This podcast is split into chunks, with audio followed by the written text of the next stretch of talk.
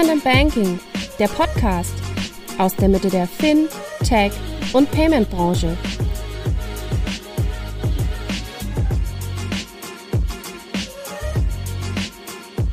Jetzt zur späten Stunde. Bereichsausnahmen war gerade das Thema. Ich begrüße erstmal mein Panel. Eine sehr, sehr, sehr illustre Runde. Vielleicht fangen wir einmal ganz kurz an. Steffi, willst du ein paar Worte zu dir sagen? Und wo ist die Zusammenhang mit Payments bei Mercedes Pay? Ja, gerne. Ja, Stefanie Posner, ich bin Geschäftsführerin und CTO bei der Mercedes Pay und wie der Name vermuten lässt, ist die Mercedes Pay der Zweig im Mercedes-Benz-Konzern, der für den kompletten Mercedes-Benz-Konzern Payment-Lösungen zur Verfügung stellt, dass unsere Kunden E-Commerce-Produkte und Dienste bequem und sicher online zahlen können. Tobias. Ja, hallo zusammen. Tobias Höttke, Managing Director, Geschäftsführer bei der Senacor komme selbst aus dem Financial Services historisch. Silaco-seitig haben wir aber auch neben Financial Services einen großen Automotive-Arm und da ist es irgendwie recht natürlich, dass wir da jetzt auch viel Mobility-Themen machen und Mobility, da gehört irgendwie auch immer die Zahlungstransaktion dazu und daher freue ich mich, heute hier zu sein und das mit tollen Leuten zu diskutieren. Jens. Ja, Jens, mein Name, freue mich hier zu sein. Ich bin von Starfish, dort Geschäftsführer. Wir kümmern uns um Payment-Technologie. Das heißt, wir ähm, helfen großen internationalen Unternehmen dabei, ihre Payment-Flows zu orchestrieren, zu managen, global ähm, verschiedene Payment-Lösungen zu integrieren. Genau, und sind dort eben auf der Technologieseite unterwegs. Ja, Sebastian, mein Name. Hallo zusammen. Ich bin beim DKV, DKV Mobility, also nicht die Krankenversicherung, sondern die Tankkarte, mit der man es meistens verbindet. Dort verantwortlich für Strategie und Geschäftsentwicklung. Und vielleicht nur ganz kurz, weil DKV Mobility auch nicht jedem bekannt ist. Also die meisten verbinden es, wie gesagt, mit der Tankkarte. Wir sind aber schon ein bisschen länger im Markt, äh, seit 90 Jahren und seit 60 Jahren mit der Tankkarte, mit dem Produkt, womit man uns verbindet. Aber eigentlich, Tankkarte sozusagen die Schnittstelle, nämlich genau dann für Bezahlmedien, für den Transportsektor, für Mobilität, sind wir eigentlich eine B2B-Transaktionsplattform und das seit den 60er Jahren für alles, was man auf der Straße bezahlen kann. Deswegen sagen wir immer B2B Transaction Platform for On-the-Road Payments und deswegen ein bisschen weiter, als was die meisten vielleicht mit uns verbunden mit der Tankkarte. Ja, vielen Dank. Warum sitzen wir heute? Wenn wir uns den Thema Mobility Payments anschauen, da steht das Stichwort Revolution. Vielleicht ein, zwei Zahlen, um sich bewusst zu werden, um was reden wir hier. Selbst wenn wir uns nur den Bereich B2B anschauen. Also vergessen wir kurz die Deutsche Bahn für die meisten von uns, vergessen wir die klassische Situation, privat zu tanken, reden wir in Europa von einem Markt von knapp 13 Milliarden Umsätzen, die da rund um Payments gemacht werden. Davon sind die Hälfte klassisch Tankkarten, EV-Charging, auch die Maut gehört häufig mit dazu, gerade im transnationalen Verkehr, aber auch eine ganze, ganze Menge digitale Lösungen. Das geht bei der Entschuldigung, profanen Mehrwertsteuererstattung los, bis zu Themen wie TMS, bis zu Themen wie Organisation, wo ist die günstigste Tankstelle oder Sachen wie In-Car-Payment, In-App-Payment mit ganz, ganz vielen Sachen. Das Spannende jetzt für uns ist, und das wollen wir uns jetzt die nächsten 40, 45 Minuten einmal anschauen, wie bewegt sich dieser Markt? Wir haben heute ganz am Anfang gesagt, wurde ich gefragt, welcher Bereich verändert sich am meisten? Ich hatte gesagt, der Handelsbereich, das Thema ISV, aber insbesondere Mobilität. Es gibt seit vielen Jahren etablierte Lösungen. Der DKV immer, habe ich irgendwann mal gelernt, wurde 1934 gegründet. Mercedes auch ein sehr äh, stattliches Unternehmen mit vielen, vielen Jahren Historie. Wie geht man damit um und wie verändert sich die Welt nach vorne? Deswegen vielleicht, Steffi, wenn ich bei dir anfangen darf, aus der Sicht Mercedes-P, erleben wir gerade eine Revolution im Mobility Payments oder wie ist deine Sicht auf die Dinge? Ja, wie du schon gesagt hast, Mercedes-Benz baut seit vielen, vielen Jahren Traumautos.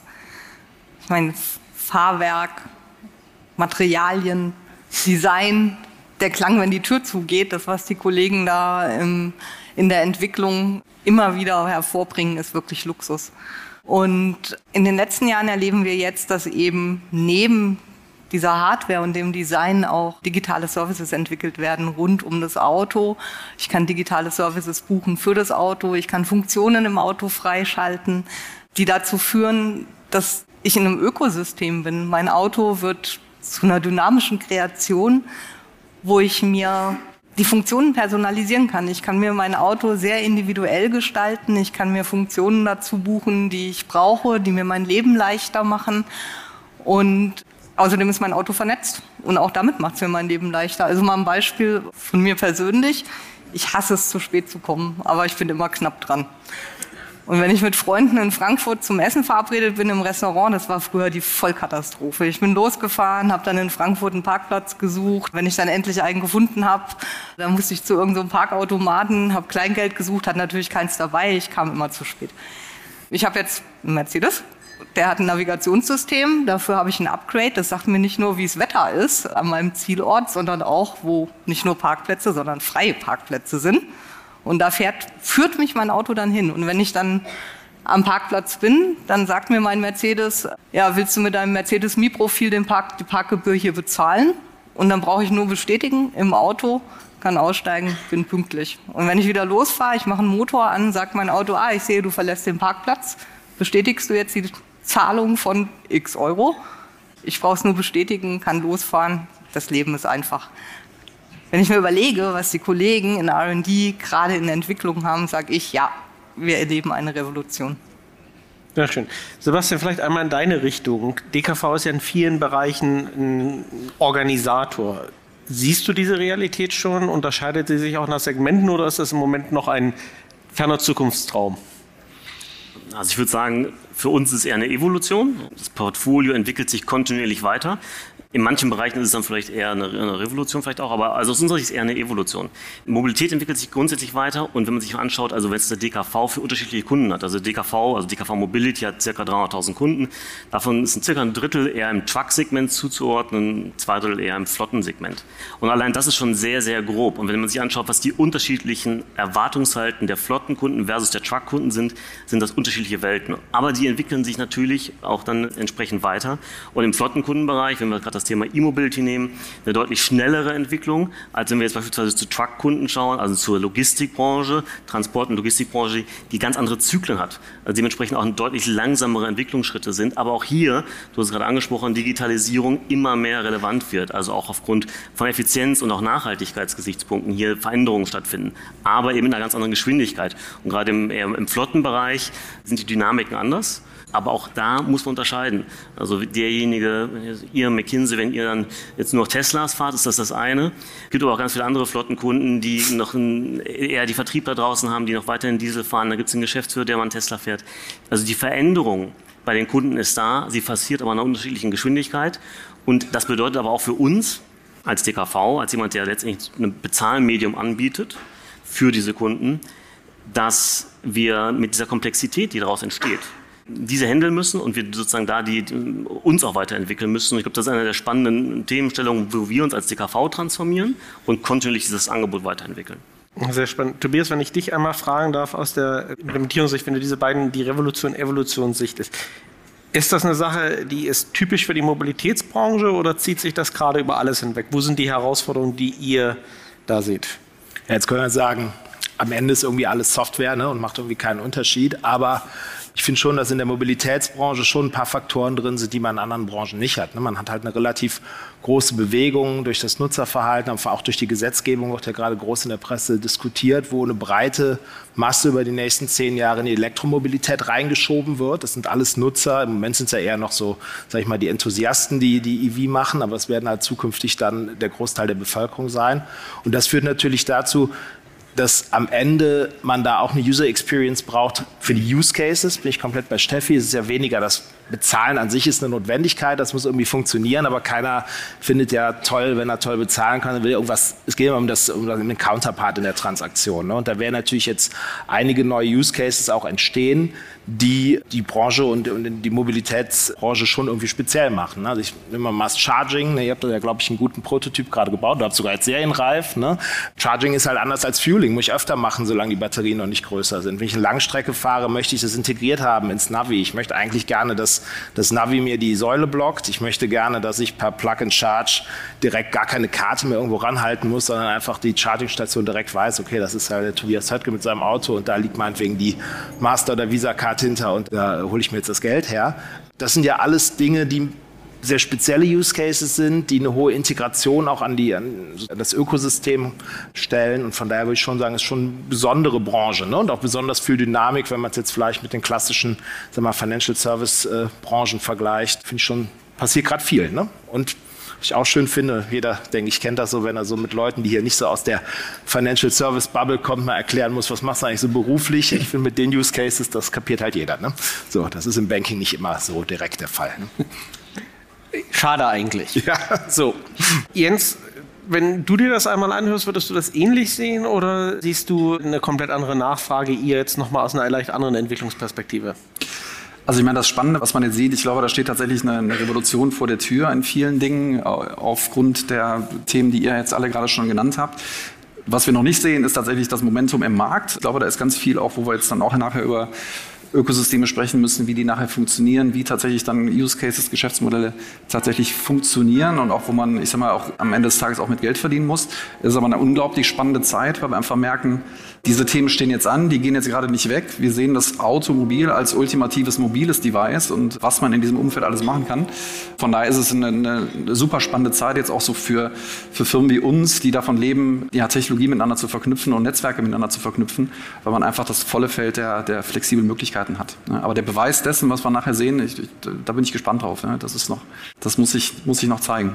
Also ich finde das sehr spannend. Wir haben jetzt ja drei, äh, vielleicht mal zusammenfassen, drei ganz spannende Punkte. Stichwort EV, das Stichwort ganz viele Neuerungen. Ich, du hast jetzt nicht Ökosystem gesagt, aber das würde mir jetzt einfallen bei dem, was du.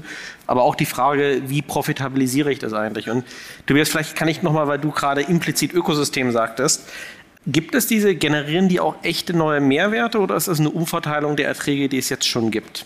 Boah, ja, schwierige Frage. Ne? Also was natürlich schon verändert, oder sich verändern wird, ich gebe dir recht, das Momentum wird wahrscheinlich noch kommen, ne, ist letztendlich die Art und Weise, wie die Kunden sich verhalten. Ich glaube, die ganz große Revolution ist nicht heute unser Thema, ist wahrscheinlich so 15 Jahre in der Zukunft, wenn die äh, Karren, sag ich mal, von alleine fahren. Ne? Weil dann wird sich in den Absatzmarktstrukturen viel verändern und auch im Nutzerverhalten wahrscheinlich eine ganze Menge. Ne? Aber was man halt schon sieht, man hat eine ganz anderen Grad der Vernetzung. DKV ja als, als etablierter Player ganz viele Mineralölgesellschaften, Fueling Stations angebunden. Ne? Das ist, damit leben natürlich die Use Cases. Ne? Also ein schöner Charging Use Case, der nur drei Säulen in Deutschland hat, wird nichts bringen. Du brauchst Netzwerkeffekte, du brauchst Akzeptanz.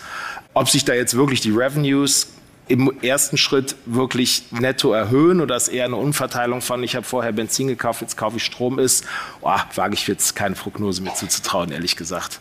Also vielleicht um eine Zahl mal zu nennen, wir hatten uns das letztes Jahr mal angeschaut. Also wir haben, ich hatte vor uns 13 Milliarden genannt für 2022. Bis 2027 im B2B würden wir 7 bis 8 Prozent Marktwachstum erwarten. Das ist eine schöne Zahl und dann reden wir vom Markt, der ist summa summarum 19 bis 20 Milliarden wert. Also es, das ist schon eine ganze Menge auch wenn man da mal große Banken dem gegenüberstellt. Aber es ist tatsächlich die Frage jetzt, ich frage einmal, äh, Sebastian, bei dir, wie reagiert deine DKV, was entwickelt ihr da neu, um das zu machen? Ich werde sicherlich auch gleich noch Mercedes fragen, wie da die, die Welt ist, aber Sebastian, vielleicht fängst du einmal an. Ja, ich glaube, Tobi, was du gerade gesagt hast, DKV, wie gesagt, als Tankkarte berühmt geworden. Vor 15 Jahren hat beim DKV keiner oder die wenigsten an Elektromobilität gedacht.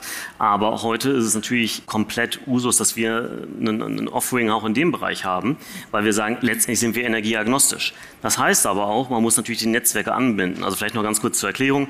Also die DKV-Karte als ein Closed Loop Payment Mean. Das heißt, wir haben also Verträge mit unseren Akzeptanzpartnern im Fuel Station Bereich ca. 64.000 in ganz Europa. Das heißt natürlich auch, wenn wir jetzt über E-Mobility sprechen, dass wir die, die, gleiche Logik haben. Dass wir also sagen, wir binden jetzt entsprechende Akzeptanzpartner an, wir binden entsprechende Charge Point Operator an und müssen hier letztendlich diese Netzwerke wieder aufbauen. Das erfordert viel Arbeit, es ist viel, viel Aufwand. Aber hier entwickeln wir uns natürlich weiter, weil genau da sagen wir, wir sind letztendlich energieagnostisch. Wenn der Vertriebler heute noch Diesel fahren will, ist es okay. Wenn der Vorstand einen Tesla hat und möchte letztendlich Elektrizität als Kraftstoff, wenn man so will, haben, dann sind wir hier agnostisch und sagen, was er will, das entwickeln wir auch. Und dann ist es auf der einen Seite sozusagen dieser transaktionale Part, den wir entwickeln. Also wo es früher eben nur sagen wir, Diesel, Benzin war, dass wir jetzt in Hybrid gehen, dass wir Elektromobilität anbieten und wahrscheinlich dann auch in 10, 15 Jahren irgendwann E-Fuels. Ja, also letztendlich, wir machen das, was der Markt möchte und entwickeln uns dahin. Und es bietet sich natürlich an, weil wir diese große transaktionale Plattform haben. Auf der einen Seite mit den ca. 300.000 Kunden, auf der anderen Seite den ganzen Suppliern, die wir angebunden haben, dass wir sagen, okay, welche Services können wir die für diese Kunden noch weiterentwickeln? Das sind also weitere typische Value-Added Services, die man dann anbietet. Für die Truck-Kunden, du hast es gerade angesprochen, alles, was Richtung Flottenmanagement, Transportmanagement geht, das sind Dinge, die wir entwickeln. Aber auf der anderen Seite, vielleicht eher mit Bezug auch jetzt hier zum Event, natürlich auch den Payment Mean an sich weiterentwickeln. Also dann reden wir über Remote Mobile Payment, arbeiten beispielsweise als DKV mit Pace zusammen, dass wir also auch dann da entsprechend anbieten, was die Kunden möchten.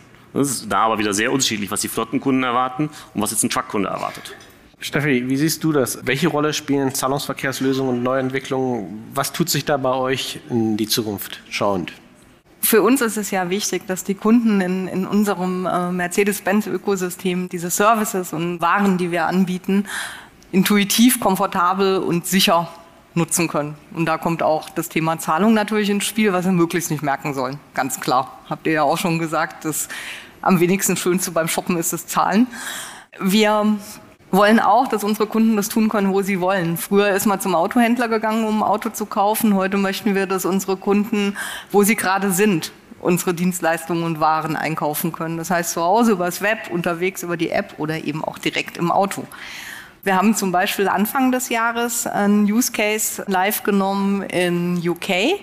Da können Kunden jetzt online komplette Autos kaufen. Das machen wir zusammen mit Trustly. Das sind recht große Warenkörbe, die da bezahlt werden, die mit der Open Banking Lösung eben sicher bezahlt werden können. Und das läuft richtig gut. Was, wo wir natürlich sehr stolz drauf sind, haben wir vorletzte Woche verkündet, ist unsere Weltpremiere natives In-Car-Payment. Wir nennen das Mercedes Pay Plus. Da können unsere Kunden per Fingerabdruck im Auto zahlen. Und das ist natürlich, so nahtloser geht's eigentlich nicht. Aktuell können unsere Kunden damit die digitalen Services und die Upgrades fürs Auto bezahlen in Deutschland. Aber klar, wir arbeiten dran, jetzt weitere Märkte damit zu versorgen und auch weitere Use Cases abzubilden. Nee, sehr spannend. Vielleicht aber trotzdem dann nochmal in die Runde jetzt gefragt. Ich fange einmal bei Jens an. Wenn du dir das anhörst, ist E-Commerce dann nach vorne überhaupt eine Rolle oder ist es eher ein Thema, wo es weiterhin der physische Bestandteil der wesentliche ist? Mobilität hat ja einen wesentlichen Unterschied zu vielen anderen Sachen. Es ist ja immer mit einer Person verbunden, die sich von A nach B bewegt. Und relativ selten, Flugreisen jetzt mal außen vor gelassen, wo es komplett im E-Commerce im Moment stattfindet. Bleibt das so? Also das Spannende finde ich jetzt tatsächlich, dass wir über die aktuelle Regulatorik und, und, Technologie tatsächlich jetzt Lösungen entwickeln können, wie ihr das jetzt gemacht habt. Zu sagen, man hat ein Fahrzeug verbunden mit einem Payment Mean und hat dort eine derartige Lösung gebaut, die ich sag mal, die, diese komplette User Experience völlig anders gestaltet. Wir müssen uns dann während der Fahrt nicht mehr darüber Gedanken machen, ob ich jetzt irgendwelche ähm, Payment Details eingeben muss, ob ich 3DS machen muss oder so. Wenn ich ins Fahrzeug äh, steige und dort mich einmal authentifiziert habe, ist im Grunde das Fahrzeug scharf geschaltet und ich kann dort, äh, dort Commerce machen. Das ist eine, glaube ich, schon in der Art und Weise, wie wir künftig auch Use Cases ins Fahrzeug bringen können und wie ihr das vor allen Dingen in Richtung eurer Kunden bringen könnt, ein deutlicher Shift und wo, glaube ich, viele Dinge neu entstehen werden. Also wir werden sicherlich den Fall sehen, wo, wir, wo das Fahrzeug durch die Mausstation fährt und von alleine bezahlt und keine Interaktion notwendig ist. Glaube ich. Aber wenn ich da einmal nachfragen darf und auch gerne in die Runde, verdient man damit tatsächlich mehr Geld oder ist es eine technische Spielerei? Ja, das ist jetzt aus meiner Sicht wahrscheinlich der Punkt, wo man jetzt gucken muss, was ist dann on top noch notwendig. Also denke ich als Fahrer heute daran, keine Ahnung, meine, meine Mode im, im Fahrzeug zu kaufen, wahrscheinlich eher nicht. Ich, was sind die großen Themen? Ich glaube, was, was sicherlich aus, aus Sicht der Hersteller relevant ist, dass sich die Art der, des Vertriebs des Fahrzeugs, der Nutzung des Fahrzeuges, dass ich das anders bepreisen, anders abrechnen kann und auch entsprechend mit diesen Arten der, der Payment-Integration anders abwickeln kann. Ob ich darüber hinaus tatsächlich noch E-Commerce-basierte Use Cases entwickeln kann. Ich glaube, das muss der Markt zeigen. Also äh, für mich. Aber Sebastian, vielleicht äh, du dann, wird damit mehr Geld verdient oder ist es das, was der Kunde erwartet? Ich kann in meinem Mercedes zukünftig kaufen aber eigentlich kostet es mich, weil die Tankstelle am Ende immer darauf angelegt sein wird, ich möchte ja doch einen Kaffee hauen, ich möchte gar nicht, dass der Kunde aus dem Auto raus bezahlt. Hey, du sprichst, sprichst einen wichtigen Punkt an. Ich glaube, Jens hat es gut, glaube ich, differenziert was ist denn jetzt In-Car-Commerce? Ist es etwas, das es wie In-App-Purchase ist, dass ich also jetzt eine Funktion freischalte, also im Winter die berühmte Sitzheizung, Sitzheizung freischalte? Ich glaube, da ist der Use Case relativ offensichtlich, da kann ich neue Modelle anbieten. Das macht komplett Sinn, wenn ich am Gebrauchtwagenmarkt bin, ich kann dann die Gebrauchtwagen weiterverkaufen, kann andere Funktionen, je nachdem, wie ich es haben möchte, dann personalisieren. Ich glaube, da ist auf jeden Fall der Use Case relativ klar und auf der Hand, aber eher, sag ich mal, im Herstellerbereich. Ich glaube, da kann ein Hersteller mehr Geld mit verdienen, beziehungsweise kann es customizen, auch vor allen Dingen im, im Zweit- und Drittmarkt fürs, fürs Fahrzeug. Glaube ich jetzt daran, dass ich dann aus meinem Fahrzeug mir eine Pizza bestelle, nur weil es möglich ist? Ich persönlich nicht. Spannend wird es in unserem Bereich, jetzt wenn wir sagen, okay, jemand, sagen wir mal, tankt noch normal also Benzin und ist jetzt an einer Tankstelle und sagt, Remote Mobile Payment ist für ihn ein Use Case. Das ist bei uns dann ca. 4000 Tankstellen möglich. Wir haben aber dummerweise, dummerweise 64.000 in Europa. Also mit anderen Worten, der, der, der Ausbau dauert auf der einen Seite. Und viele Kunden sagen, es ist okay für uns, es ist spannend, würde ich dafür als Kunde jetzt mehr Geld zahlen, nur weil ich aus dem Autohaus jetzt bezahlen kann, sehen wir gar keine Zahlungsbereitschaft bei den Kunden. Und auf der anderen Seite muss man auch den, den Counterpart sehen, nämlich die ganzen Oil Majors, die sagen, ja, jemand fährt bei uns an die Zapfsäule, ich mache es gerade ein bisschen schematisch, ne, also Elektromobilität und so weiter, aber wir, wenn wir mal vom, vom großen Markt noch ausgehen, jemand kommt in die Zapfsäule, der Oil Major hätte den ganz gerne aber auch im Laden der findet das gar nicht nur gut, wenn aus dem Fahrzeug raus bezahlt wird, weil das Retail-Geschäft bei den Oil Majors halt immer eine substanzielle Einnahmequelle ist. Von daher gibt es auch unterschiedliche Bestrebungen im Markt. Und unsere Erfahrung ist, dass deswegen auch der technische Rollout deutlich verlangsamt wird und nicht alle Oil Majors sagen, ach stimmt, jetzt muss ich unsere technischen Profile updaten, damit ein Remote Mobile Payment möglich ist und wir sind die Ersten, die es machen wollen. Man sieht es im Markt immer mehr und es ist auch unaufhaltsam, aber da gibt es schon auch sozusagen bei den Akzeptanzstellen unterschiedliche Bestrebungen und deswegen glaube ich, ist es sehr differenziert, wer womit Geld verdient. Ich glaube, wie gesagt, der Use Case bei den, bei den OEMs ist super naheliegend, auf der Hand naheliegend. Und im Remote Mobile Payment wird es auch da sein. Aber der Rest muss ich dann, glaube ich, eher zeigen. Steffi, gerade Mercedes hat ja auch durchaus aggressive Ziele nach außen gegeben, mehr als nur Auto zu sein. Teilst du die Sicht? Ich, ich sehe tatsächlich den Nutzen von dem In-Car-Payment von zwei Seiten. Einmal natürlich von Kundenseite, das hast du schon gesagt, ein Mercedes-Kunde erwartet es einfach dass er eine komfortable Art und Weise zu zahlen bereitgestellt bekommt. Und auf der anderen Seite tatsächlich auch jetzt von OEM-Seite.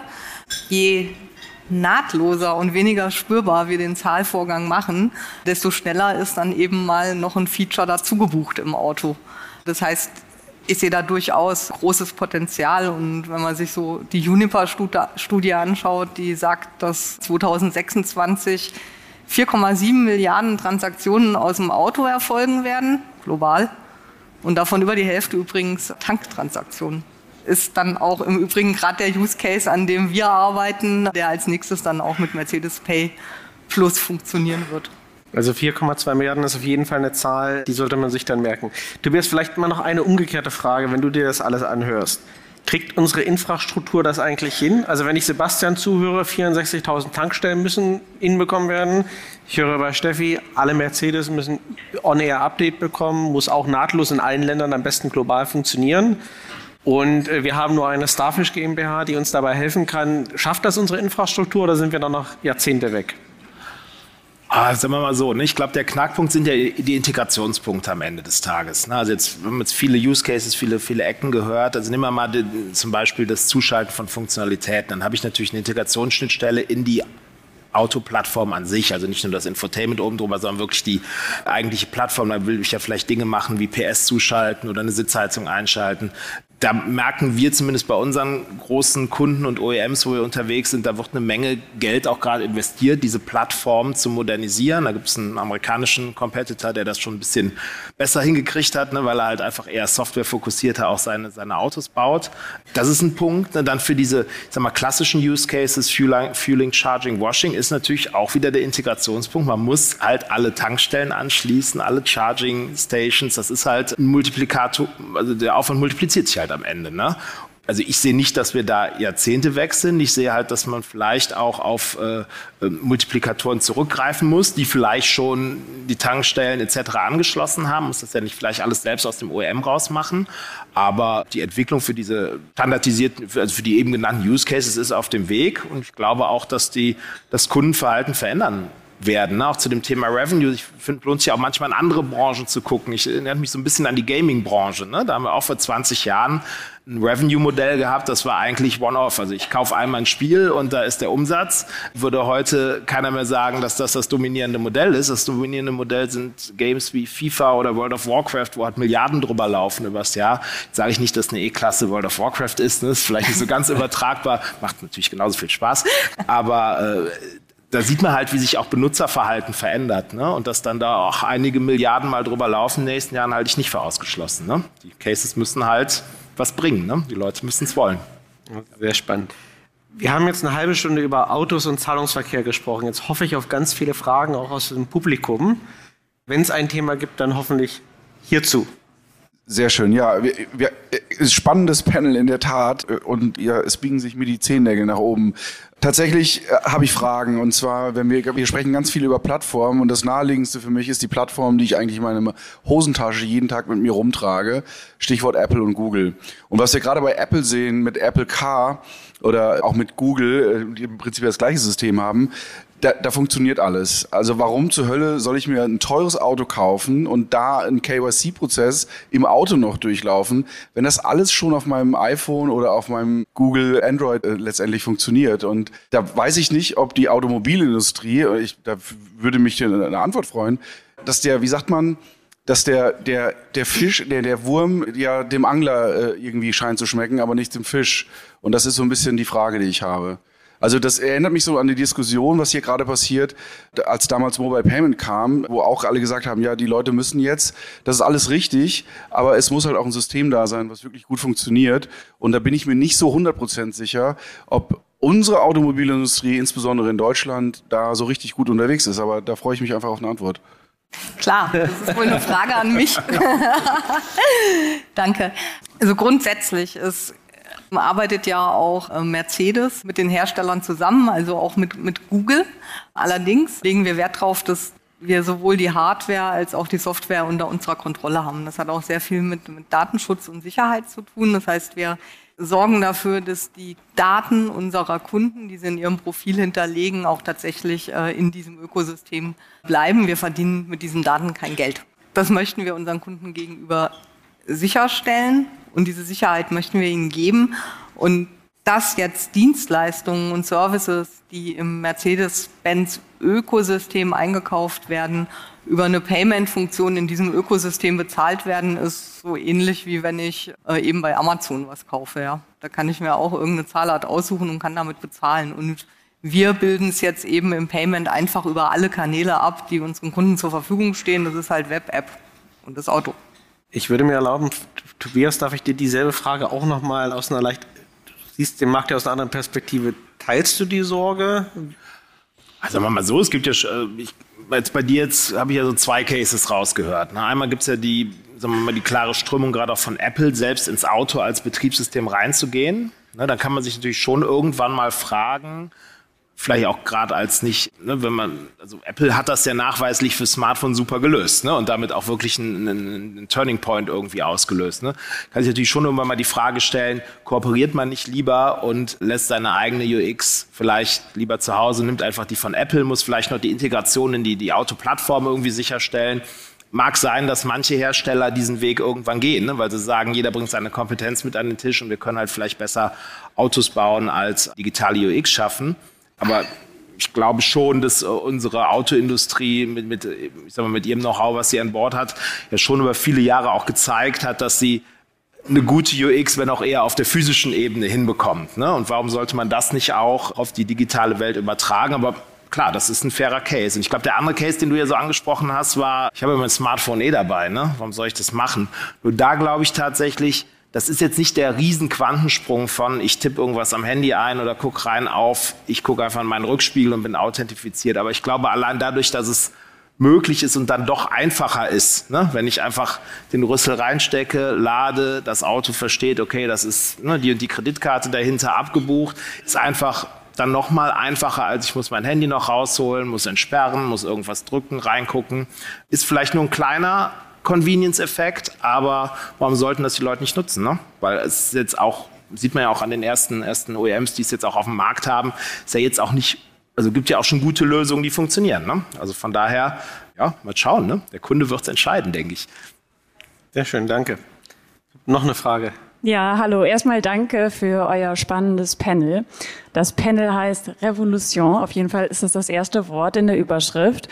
Wenn wir jetzt über die Themen unserer Zeit nachdenken, was nicht nur Payment ist, sondern auch Nachhaltigkeit, habe ich bisher den Gedanken vermisst, Carsharing. Also ich würde davon ausgehen, dass in 10, 20 Jahren nicht mehr jeder seinen eigenen Mercedes hat, sondern ich hoffe und gehe deswegen auch davon aus, dass wir dann viel mehr auf Shared Mobility zurückgreifen werden. Ja? Und da sind wir dann auch wieder bei, bei Mikes Frage, denn da macht, machen ja In-Car Payment Solutions durchaus Sinn. Ja, da, da, da, also da würde mich mal interessieren, wie, wie seht ihr da die Zukunft und wie steht ihr zu diesem Gedanken? Sagst du bitte noch ganz kurz, wo du herkommst, weil ich sehe nicht. Ja, also ich bin Lea Siering. Ach so, genau. hallo. Danke, Bea. Sebastian Jens, wollt, habt ihr eine Gerne. Also ich glaube, das ist, äh, du, du sprichst da einen total relevanten äh, Punkt an. Und ich meine, die meisten äh, OEMs gehen ja genau in die Richtung. Und wenn man sich die Prognosen anschaut, auch schaut, wie geht die strategische Ausrichtung einer der verschiedenen Automarken hin, geht der Trend oder die, die Entwicklung ganz stark dahin, zu sagen, wir haben servicebasierte Geschäftsmodelle, wir haben nicht mehr diesen klassischen Autokauf mit One-Off und dann entsprechende Weiterverkäufe, sondern da wird es andere Geschäftsmodelle geben. Von daher, das ist, soweit ich das jetzt sehe, in Richtung des Marktes, ist das tatsächlich das, was, was kommen wird.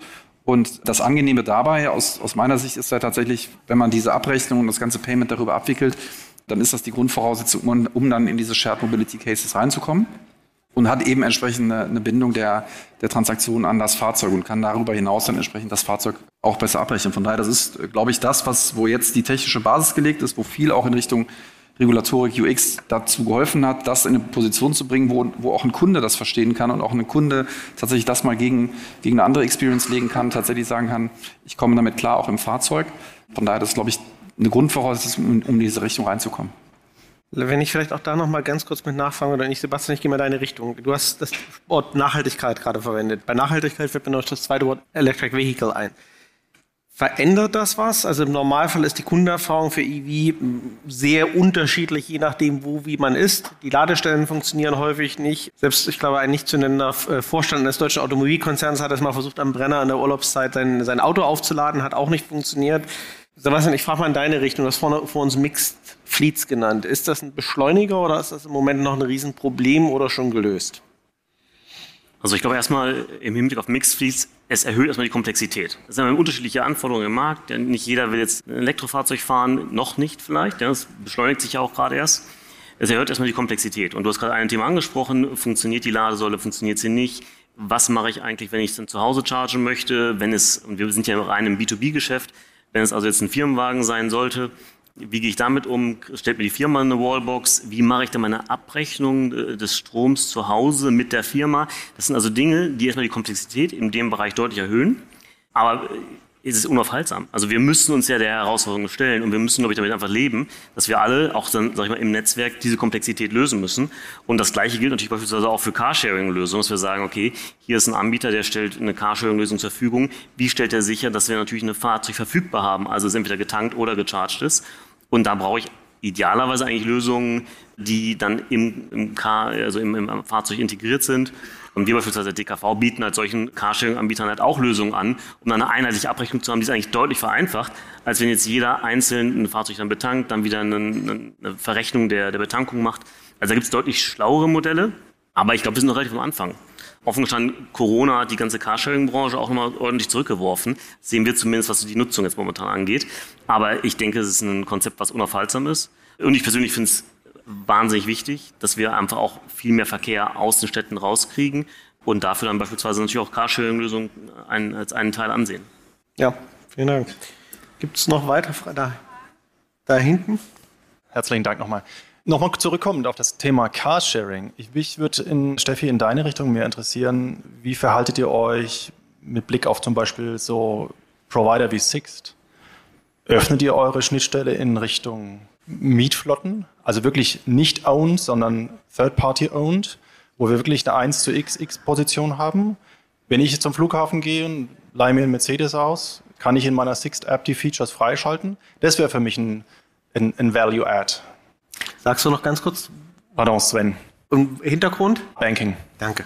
Im Grunde genommen ist es egal, in welchem Mercedes du sitzt, wenn du ein Mercedes-Mi-Profil hast. Weil du dich dann in, in jedem Mercedes Infotainment-System mit deinem Mercedes Mi-Profil anmelden kannst und dir dann eben genau deine Einstellungen auch gezogen werden in dem Mercedes. Von daher, ja, also da müssen wir uns, eigentlich geht es nur darum, dass du mit deinem Mercedes Mi-Profil in einem Mercedes sitzt. Und wem dieses Auto jetzt gehört, ist egal. Also mein Mann hat auch ein Mercedes Mi-Profil in meinem Auto und kann dann seine eigenen Einstellungen da wählen, wenn er sich anmeldet.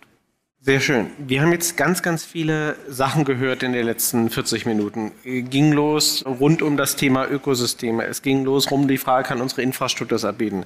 Wir haben von einem 20 Milliarden Markt gehört, wir haben 4,2 Milliarden Transaktionen gehört. Wir haben aber auch, ich glaube, durchaus kritische Nachfragen gehört rund um das Thema gegenüber Technologiekonzernen, Carsharing, Nachhaltigkeit, EV. Wenn wir vielleicht am Ende nochmal, würde ich ganz gerne eine kurze Runde nochmal machen. Wie ist denn eure Zukunftsvision für 2030? Alles Elektro, alles Seamless, alles aus dem Auto raus? Oder wo sitzen wir da? Steffi, vielleicht willst du einfach anfangen. Klar, ich bin natürlich die Fraktion Knight Rider. Ja. Ich, ich rede heute schon mit meinem Auto und es reagiert auf mich. Und ich denke, in, in 20 Jahren wird es eben so sein, dass ich mich abends in mein Auto setze und sage, hey Mercedes, fahr mich nach Hause bestell mir noch eine Pizza unterwegs. Und wenn wir zu Hause sind, dann kannst du dich auch aufladen, weil ich gehe dann auch ins Bett. Ja, wie gucke ich da drauf? Also erstmal bin ich natürlich für Knight Rider groß geworden, ne? deshalb sehe ich die Case schon. Nee, also ein bisschen schlecht für unseren Talk finde ich. Ich glaube, das Payment-Thema ist 2030 längst gegessen und funktioniert einfach so, wie es heute auf dem Smartphone oder am POS funktioniert. Der Game Changer auch in Richtung Nachhaltigkeitsziele, deshalb fand ich die Frage sehr gut, ist natürlich doch das autonome Fahren. Ne? Ich, klar, die Elektromobilität ist super, bringt aber auch nur dann was, wenn wir nicht den Strom mit Kohle generieren. Aber wenn die Autos endlich selbst fahren können und die Allokation der Fahrzeuge auch aus den urbanen Regionen raus auf die, auf die Dörfer, sage ich mal, funktioniert, weil da wohnen ja nun auch noch mal ziemlich viele Menschen in Deutschland und wir mal davon wegkommen, ein Auto zu haben, was 23 Stunden am Tag statistisch nur rumsteht ne, und vielleicht mir dann nur noch ein Viertel oder ein Fünftel aller Autos brauchen. Ich glaube, das wäre so die Vision, wo ich sagen würde, dann haben wir es auch in Richtung der Nachhaltigkeitsziele besser geschafft. Und dann, dann ist ehrlicherweise auch fast schon egal, mit welchem Kraftstoff wir fahren. Ne? Aber das muss man sich auch mal, für dich vor Augen führen. Ja. Ich glaube, wir sind auch tatsächlich eher in Richtung Night Rider unterwegs. Ich glaube, viele Dinge werden wir im Auto als Transaktionen abwickeln, die wir gar nicht mehr wahrnehmen, die im Hintergrund passieren, die einfach automatisch passieren, wenn ich, über irgendwelche, wenn ich in irgendwelchen Situationen unterwegs bin. Ich glaube, da wird viel einfach so passieren, dass man es als Nutzer gar nicht mehr als Payment wahrnimmt. Ich glaube, das kann man heute schon sehen, glaube ich, das wird in diese Richtung gehen. Das wird auch dazu führen, dass wir äh, Sharing-Modelle anders abrechnen können, was uns dann in Richtung einer, einer gemeinsamen Nutzung von Fahrzeugen und, und ähm, entsprechend dieser Ressourcen auch bringen kann. Ich glaube nicht an, an, an jeden Quatsch, in Anführungszeichen, den ins Auto zu bringen und irgendwie alles um dieses Ökosystem zu bauen, aber wenn wir das, wenn wir die Mobilität so weiterentwickeln in diese Richtung, dann wäre das schon ein spannendes, spannendes Thema für die nächsten Jahre. Also ich finde die, die Entwicklung in der Branche wahnsinnig spannend, aber ich würde ein bisschen Wasser in den Wein gießen wollen, weil man sich die Prognosen, also wenn du jetzt 2030 vor allen Dingen ansprichst, und das ist ja gar nicht mehr in 20 Jahren, sondern das ist ja deutlich näher, dann sind die, sehen die Prognosen schon ein bisschen anders aus. Also dann reden wir immer noch in Europa, und wir reden jetzt nicht über Benelux, nicht über Scandix, nicht über Deutschland.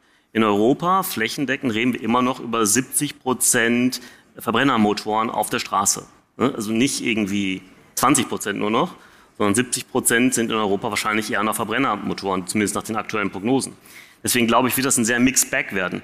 Also auf der einen Seite Night Rider im Sinne von, die Dinge entwickeln sich schnell, wir werden viele coole Features haben, aber wir haben auch noch einen ganz großen älteren Bestand, um den wir uns auch kümmern müssen, weil anders ist das auch echt nicht sozial verträglich, sich mal das in ganz Europa anschaut. Da können wir nicht nur sozusagen von der Bubble ausgehen, dass sich alles schnell entwickelt, sondern da gibt es auch irgendwie Regionen, gerade wenn wir mal nach, nach Südwesteuropa gehen oder nach Osteuropa, wo sich die Dinge deutlich langsamer entwickeln. Ich denke, das muss man halt auch im Blick haben und ich glaube, wir brauchen für alles einfach eine Lösung, die idealerweise dann möglichst nachhaltig ist. Ja? Und deswegen denke ich, wir sollten an allen Fronten sozusagen Gas geben, im wahrsten Sinne des Wortes, und, und für alle eine Lösung bereithalten, weil ganz so schnell wird sich eben halt nicht alles verändern. In diesem Sinne, glaube ich, kann ich mich dann nur bei unserem Panel herzlichst bedanken. Wir haben viel gehört. Nicht ganz eine Revolution, aber der Wille der Revolution ist, glaube ich, da. Und in diesem Sinne, glaube ich. Ja, ich kann mich nur anschließen. Also vielen Dank erstmal an die Runde.